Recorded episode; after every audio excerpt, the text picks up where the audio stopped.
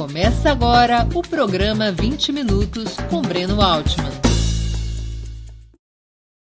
O tema de hoje: a velha direita faz oposição a Bolsonaro?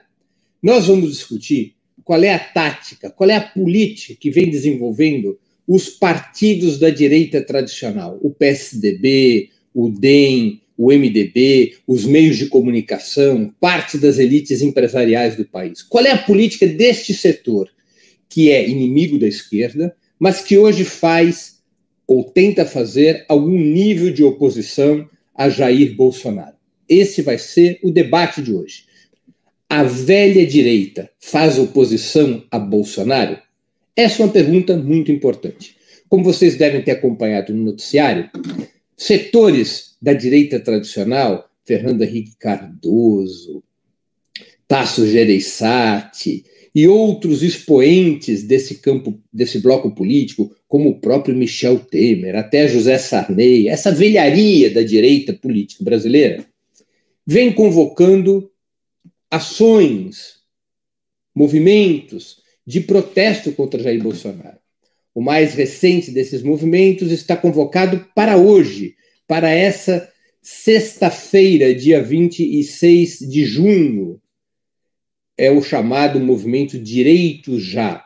É um manifesto que, em tese, estaria sendo assinado desde gente da direita tradicional até mesmo por lideranças de esquerda.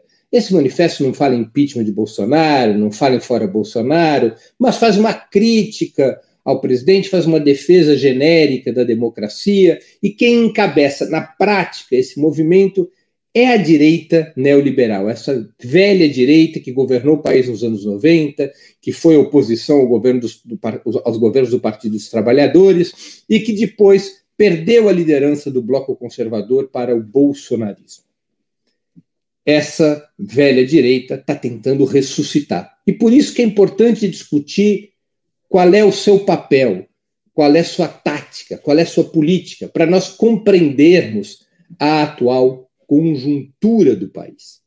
Vamos então a esse tema, que é o que interessa.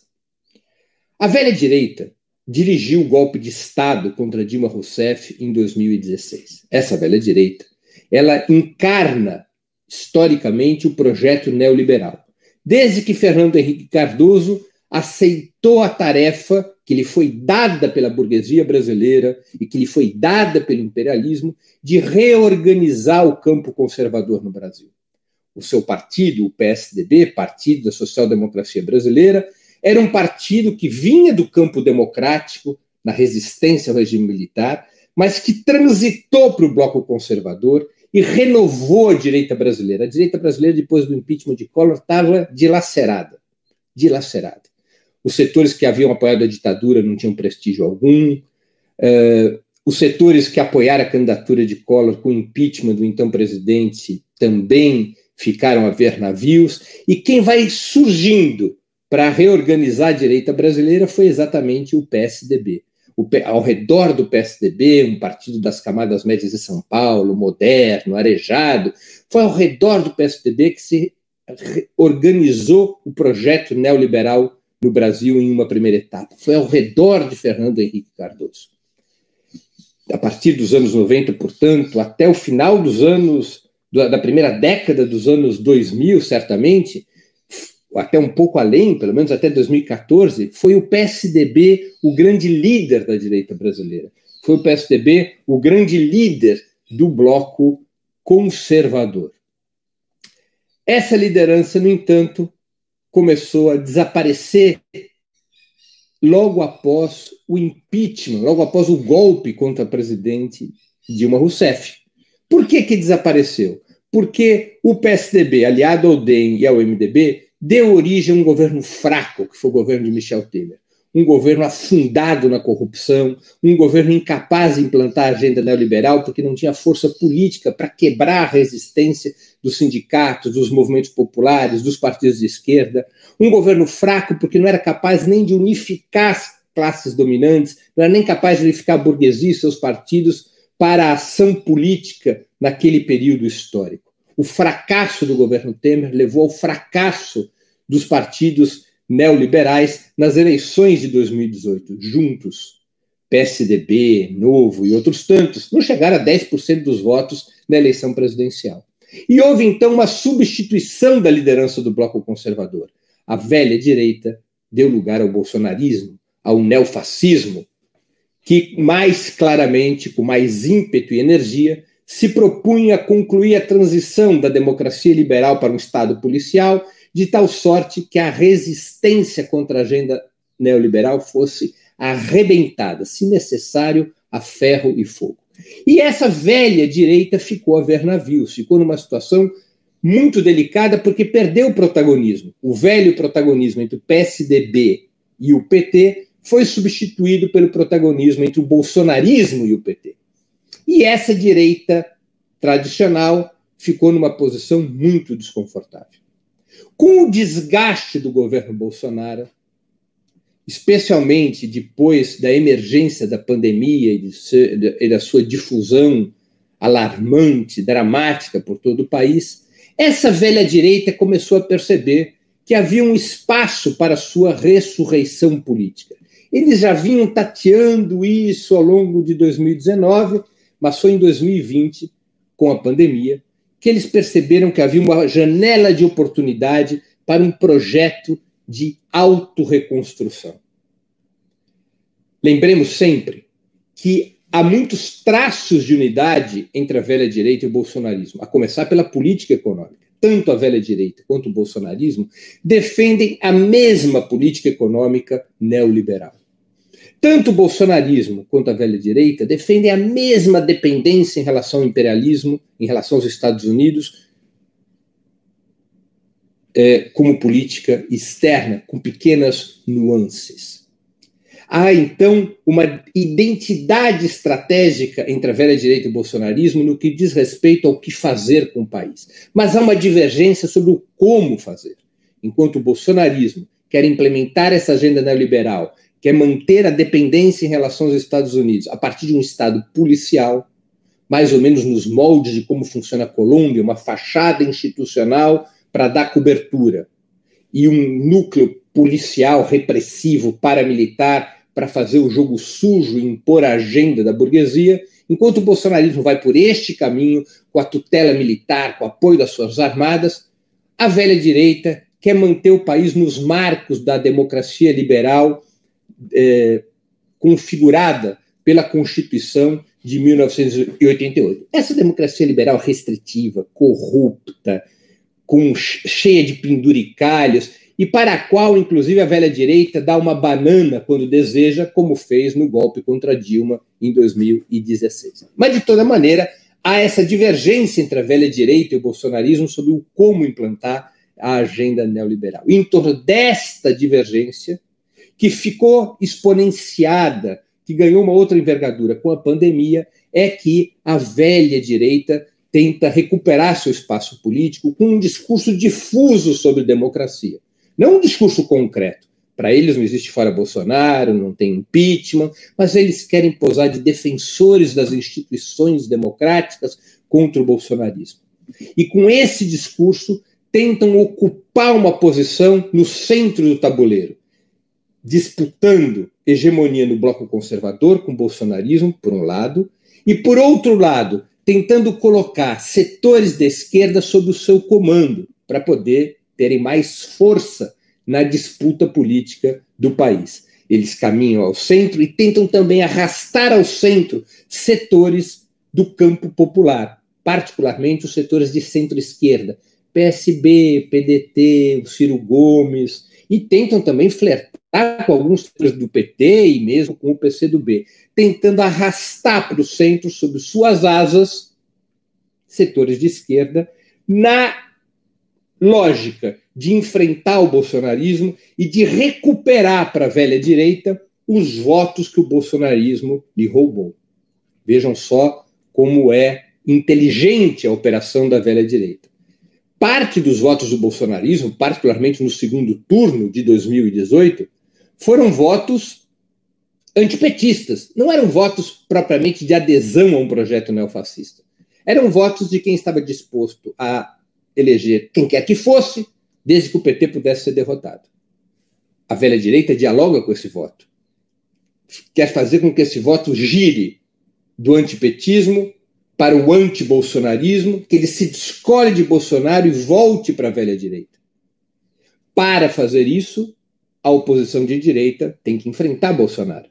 Mas não pode enfrentar Bolsonaro para valer. Primeiro, porque não podem, é, estruturalmente, já que possuem o mesmo projeto nacional, o mesmo projeto neoliberal, a mesma dependência em relação aos centros imperialistas. Segundo, porque não querem. E não querem porque creem que o enfrentamento mais duro contra Bolsonaro abrirá possibilidades para a esquerda ressurgir como força protagonista no país. Neste exato momento, a disputa política central do país foi substituída do bolsonarismo contra o PT pelo bolsonarismo contra a velha direita. Essa é a realidade atual. No palco principal da disputa política do país está essa contradição dentro do bloco conservador. São as as tensões entre Bolsonaro e o STF e o parlamento que marcam a atual conjuntura. As forças de esquerda foram provisoriamente alijadas do palco central e estão ali caminhando à margem do espetáculo, tentando acumular forças para retornar ao palco principal. Há setores de esquerda, como o próprio Ciro Gomes por cálculo eleitoral, mas outros setores por uma análise de conjuntura, que creem ser impossível nesse momento a esquerda voltar a ter protagonismo. E esses setores por cálculo eleitoral ou por uma análise catastrofista sobre a situação da esquerda, acham que a esquerda, neste momento, deveria ficar, digamos assim, para simplificar, a reboque desse vago discurso em defesa da democracia, se aliando numa frente ampla, que mais parece uma frente fria, com a velha direita neoliberal, deixando de lado a discussão sobre o neoliberalismo e se concentrando apenas no combate ao autoritarismo representado por Bolsonaro. Essa é uma posição que muito interessa à velha direita. Se a velha direita conseguir desgastar o Bolsonaro e, ao mesmo tempo, neutralizar a esquerda, colocando frações do campo popular sob o seu comando, aí a velha direita pode ressurgir no cenário político com protagonismo, pode inclusive construir uma candidatura viável para 2022 ao redor de Dória, ou mesmo de Luciano Huck, ou de Sérgio Moro, para falarmos dos nomes que estão mais em voga. A velha direita, nessa sua política de desgastar o Bolsonaro e marginalizar a esquerda, opera dentro do campo popular. Por exemplo, estende a mão para Ciro Gomes, para que Ciro Gomes, com seu forte discurso antipetista, ajude a neutralizar a principal liderança do país, que é Luiz Inácio Lula da Silva, e ajude a neutralizar o principal partido do campo popular, que é o Partido dos Trabalhadores. A velha direita sagazmente opera com Ciro Gomes para tentar tirar a esquerda, para manter a esquerda fora do palco principal da luta política. Claro que depois que Ciro Gomes se prestar esse papel, depois da direita usar Ciro Gomes para esse papel, ele será descartado. A velha direita não confia em Ciro Gomes, até porque Ciro Gomes confronta o projeto neoliberal em vários níveis. E Ciro Gomes não é confiável para a velha direita para assumir ele o papel de uma candidatura, para assumir ele uma candidatura para 2022. Será descartado quando chegar o momento correto, se vier a cumprir favoravelmente os interesses da velha direita esse, essa tarefa de tentar desgastar o PT pela esquerda. Uh, este movimento da velha direita é uma tentativa de ocupar o centro e, a partir do centro, reorganizar sua base social e eleitoral. Esse movimento tem que ser muito bem analisado para que a esquerda não cometa o erro de colocar azeitonas na empada da velha direita. Não faz qualquer sentido, por exemplo, as forças de esquerda participarem de iniciativas sob hegemonia da velha direita. Porque essa velha direita não faz parte do campo popular, ela faz parte do campo conservador. Seu inimigo principal não é Bolsonaro. Bolsonaro é um acidente no caminho. Seu inimigo principal é a esquerda, é o campo popular. Essa velha direita está mancomunada, tem adesão ao projeto neoliberal que destrói o país e a dependência em relação aos Estados Unidos. Essa velha direita tem que ser derrotada junto com o bolsonarismo tem que o país só terá uma saída de reconstrução se o caminho for pela esquerda, com um programa claro de ruptura com o neoliberalismo. E para que a esquerda possa defender essa alternativa, ela precisa ter identidade própria, ela precisa ter unidade entre si, e ela precisa construir um caminho independente. Se a esquerda abdica de construir um caminho independente, apoiando a direita neoliberal, ou sendo caudatária de suas iniciativas, ou ajudando as suas manobras, a esquerda perde independência, perde identidade e, portanto, perde força, ficando relegada a uma posição secundária na luta política do país. Não há razões para a esquerda brasileira aceitar uma posição secundária. A esquerda brasileira é forte, representa seguramente ao menos um terço do eleitorado brasileiro. Tem a liderança mais carismática do país, que é o ex-presidente Lula. Tem sindicatos, movimentos, um conjunto de instrumentos políticos que tornam possível, como meta de curto e médio prazo, a recuperação do protagonismo político. Por isso que a esquerda tem que ser, penso eu, muito cuidadosa em relação à velha direita, compreender claramente os seus movimentos, entender que, embora seja possível algum nível de unidade com a velha direita, se ela aceitar o movimento pela derrubada de Bolsonaro, se ela aceitar o fora Bolsonaro, se ela aceitar o impeachment de Bolsonaro, se ela aceitar a busca de antecipação de eleições presidenciais para presidente da República, embora seja possível constituir um movimento unitário, como foi das diretas nos anos 80, desde que a velha direita aceite a campanha do impeachment, embora isso seja possível, há que se ter claro que construir qualquer coalizão estável com a velha direita, qualquer frente com a velha direita, seria um crasso erro. Porque essa velha direita é apenas o outro lado da moeda do neoliberalismo. Um lado da moeda é o neofascismo, o outro lado da moeda é a direita neoliberal. São os dois lados do campo conservador. A esquerda não pode embarcar numa canoa furada de reforçar as manobras da velha direita, que tenta se reconstituir pelo centro. A esquerda, mesmo atravessando um momento de dificuldades como o atual, mesmo diante de um certo isolamento, a esquerda tem a perspectiva concreta de recuperar protagonismo. E penso eu que é nessa trilha que deve investir, recuperar protagonismo, ter um programa de reconstrução nacional, defender um governo popular que faça as reformas estruturais contra o neoliberalismo, defender um governo popular que aponte para uma Assembleia Nacional Constituinte que reorganize as instituições brasileiras, que construa uma república radicalmente democrática. Essa é a perspectiva que deve orientar e unificar as forças populares para que elas possam construir uma alternativa viável de governo e poder que rompa com o neoliberalismo, que derrube Bolsonaro e que permita o país a reconstrução tão almejada pelo nosso povo, com distribuição de renda e riqueza, com soberania e com democracia. Encerro aqui a exposição de hoje do programa 20 Minutos, cujo tema foi A velha direita faz oposição a Bolsonaro? Para assistir novamente esse programa e a outras edições dos programas 20 Minutos, se inscreva no canal do Opera Mundi no YouTube. Curta e compartilhe nossos vídeos, deixe seus comentários. O jornalismo de Ópera Mundi é mantido com o seu apoio. Faça uma assinatura solidária em www.operamundi.com.br. Com um pequeno valor mensal, você nos ajuda no desenvolvimento de um jornalismo independente e de qualidade. Obrigado pela audiência e até a próxima.